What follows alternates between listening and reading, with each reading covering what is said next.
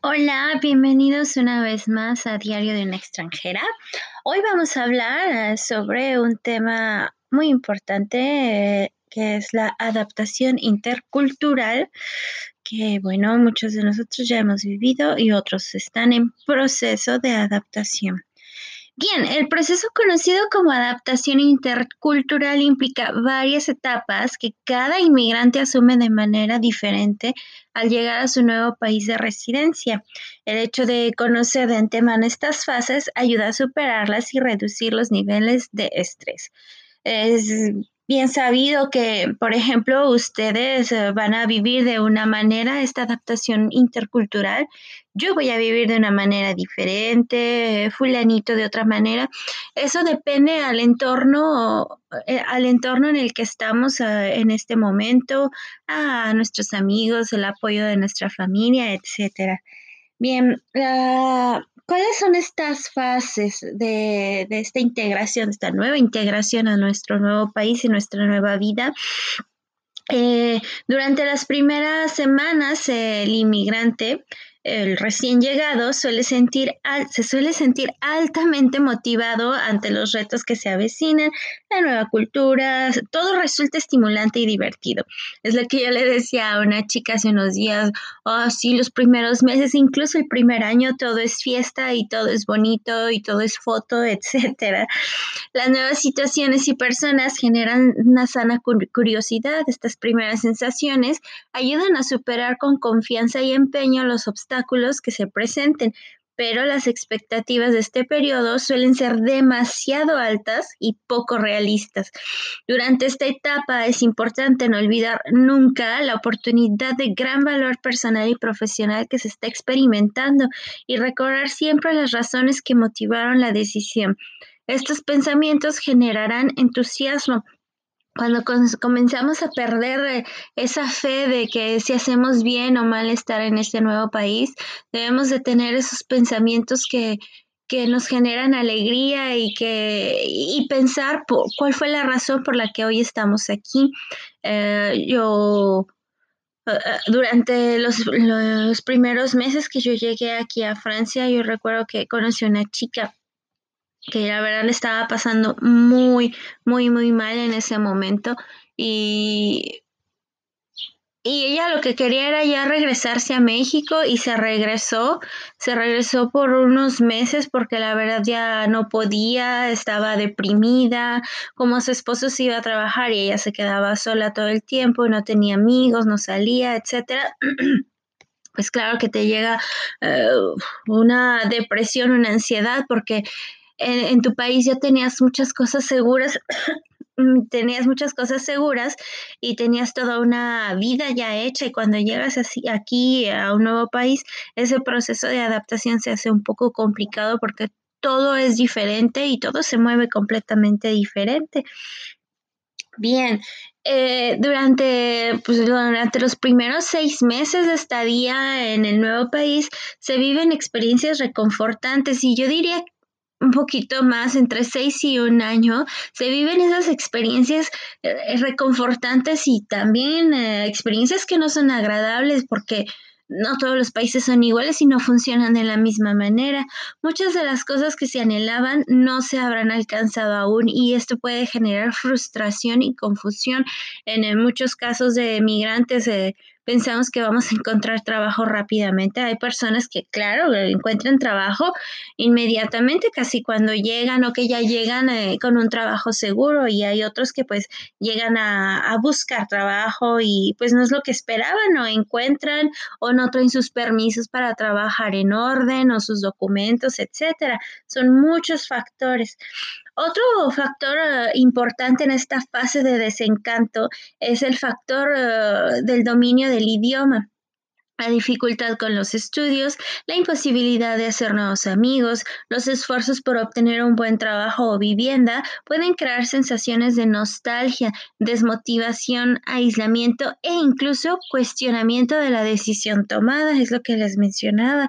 Eh, son puntos muy importantes que que no pensamos cuando estamos en nuestro país y que decimos, no, sí, yo me voy a ir a vivir a Canadá o a, o a Japón, a Francia, a Inglaterra, pero que probablemente no dominamos el idioma, o sí, sí lo, hablamos en nuestro país, lo escribimos y todo, y cuando llegamos al país es totalmente diferente, ya no es como nuestras clases en el, en el salón.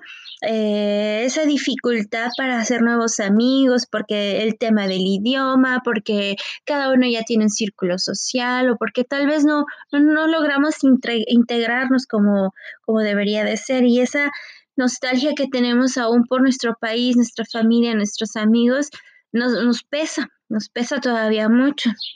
Hay especialistas en adaptación eh, intercultural que recomiendan que durante estos periodos de ansiedad y depresión eh, no es conveniente tomar decisiones importantes. Eh, se recomienda la comunicación con amigos, familiares del país de origen, buscar el consuelo de personas queridas y sensatas. Nosotros podemos buscar el consuelo con, con personas que, que, están en nuestra misma situación y siempre es reconfortante saber que no estamos solos y que otros están viviendo lo mismo que nosotros. Conviene, conviene evitar el retraimiento de estar encerrados en nuestras casas. Se debe hacer frente a la situación con mucha confianza y con mucho coraje.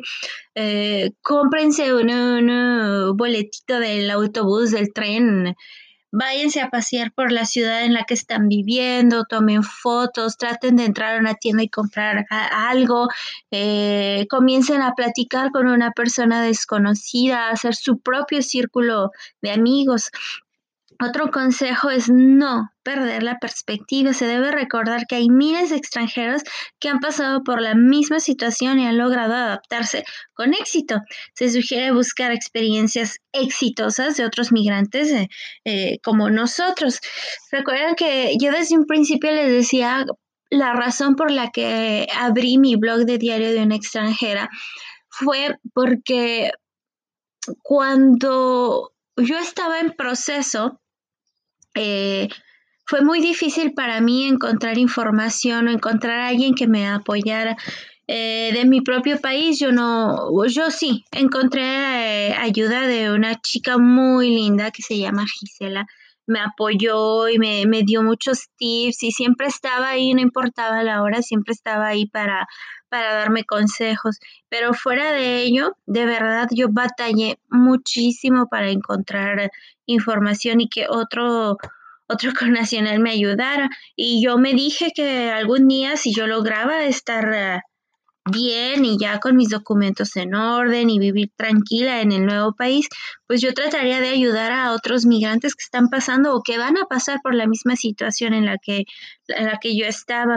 Vivir ese proceso de adaptación que fue fue, no fue tan difícil, pero sí hubo sus altas y bajas y probablemente aún hay, hay algunas bajas porque hay momentos en que dices, oh, ¿cómo quisiera estar en este momento en mi país, estar con mi familia, etcétera? Pero es por eso que, que, que, hice el blog, para hablar con otras personas y contar desde mi propia experiencia y decirles que no están solos, porque hay muchas personas que ya pasamos por eso y que y se puede. Y hoy en día estamos bien, estamos tranquilos y tenemos una nueva vida. Entonces, no, no, no se, no se preocupen, no se sientan tan mal porque siempre hay una salida y siempre hay personas que estamos viviendo lo mismo, lo mismo. Eh, bueno, eh, eso fue un pequeño paréntesis para explicarles el, el porqué de este blog y el, y el porqué de ayudar a otras personas que, que, que están pasando esta misma situación. Y bueno, eventualmente, eh, cuando ya se llega a esta fase de adaptación y confianza, eh, se comienza a sentir los beneficios del cambio, la comodidad del hogar, las ventajas del empleo, la seguridad y tranquilidad del nuevo ambiente. En fin, se aprecian las ventajas que ofrece nuestro nuevo país de acogida en cuanto a la calidad de vida. Eh, nosotros como inmigrantes comenzamos a sentir confianza en la decisión tomada y entusiasmo para seguir adelante. Ahora sí nos decimos, ah, ok, ok, ya, ya pasé por mi momento de, de adaptación, ahora sí ya ya, yo creo ya lloré, ya me enojé, ya estuve frustrado, ahora ya voy a pasar a mi siguiente etapa y, y, y esa etapa llega Llega de repente cuando menos te das cuenta, ya la estás viviendo, ya estás ahí, ya te sientes mucho mejor y, y ya te sientes hasta encariñado con tu nuevo país que te abrió las puertas. Eh, la mejor manera de integrarse es involucrarse. Hay que preguntar a otros, informarse, no tener miedo a cometer errores y aprender de las experiencias ajenas. Más gente de la que se pueden imaginar está dispuesta a ayudar. En el blog de Diario de una extranjera eh, estoy yo para ayudarlos, para que me pregunten, para que me hagan preguntas en privado si quieren, por WhatsApp, que está el número ahí en la página. Eh, ya saben que también estoy por Instagram, en fin, estoy por todos lados y yo puedo ayudarles en lo que ustedes necesiten. Pueden preguntarle a los mismos integrantes de, del blog también, ellos están dispuestos a ayudar, a, darles un granito, a ayudarles con un granito de, de arena, puede ser. Y pues bueno, yo espero de todo corazón que este proceso de adaptación en ustedes esté siendo fácil.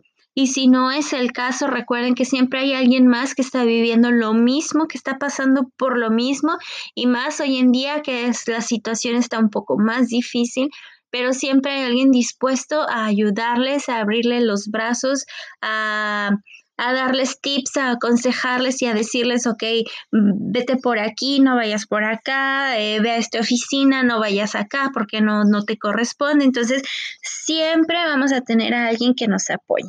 ¿Sale? Pues bueno, extranjeros, extranjeras, los dejo, les deseo un lindo eh, inicio de semana. ya quiero que sea fin de semana. Un lindo inicio de semana eh, con mucho trabajo, con muchas alegrías y muchas nuevas sorpresas. Y bueno, nos vemos pronto. Bye.